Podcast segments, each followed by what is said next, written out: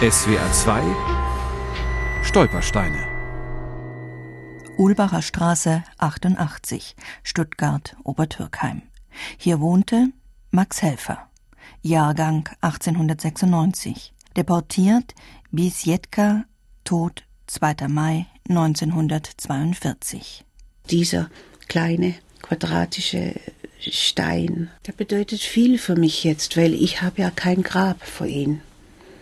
Und äh, das ist wichtig, dass man ein Grab von seinen Angehörigen hat.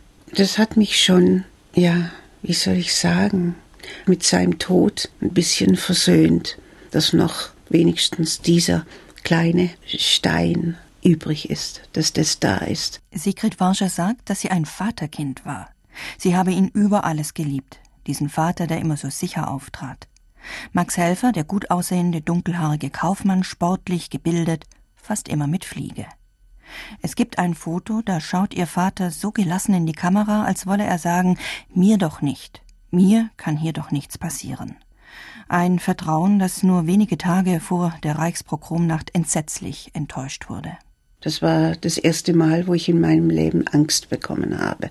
Als an unserem Gartentor irgendetwas geschmiert wurde und meine Mutter wurde in Gegenwart von den Polizisten, die da standen, wurde sie gezwungen, das mit einem Eimer und Wasser und einer Bürste das wegzumachen. Irgendetwas mit Juden, ich kann es Ihnen nicht mehr sagen, genau was. Auf jeden Fall war es nichts Schönes und sie stand da und hat das sauber gemacht und hat dabei geweint und da habe ich als kleines Kind Angst gehabt. Max Helfer betrieb in Stuttgart drei Kaufhäuser, hochmoderne Kaufhäuser, besonders das in Stuttgart-Feuerbach. Das war ein, ein Laden auf zwei Stockwerken und da durften wir, wenn meine Eltern Kasse gemacht haben, durften wir dann nach Geschäftsschluss immer auf der Rolltreppe rauf und runter. Das war natürlich wahnsinnig spannend. Ne? Am Wochenende traf man sich mit Freunden oder ging wandern.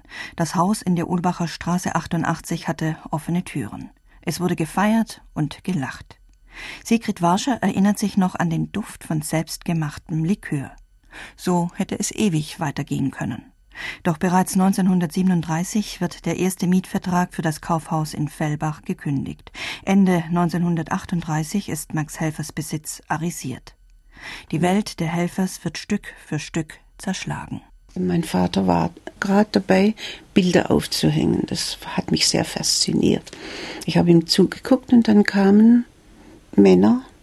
Er musste dann mit denen gehen und ich muss sagen, das war das erste Mal, wo ich so ein Verlassenheitsgefühl bekommen habe. Das war so, als ob ich wusste, dass ich jetzt keinen Schutz mehr habe.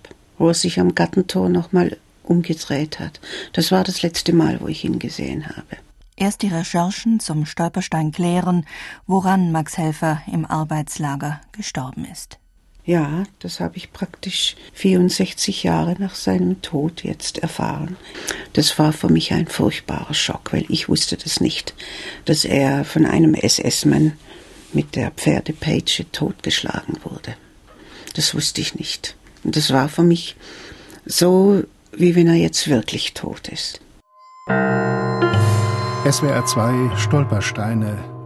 Auch im Internet unter swr2.de und als App für Smartphones.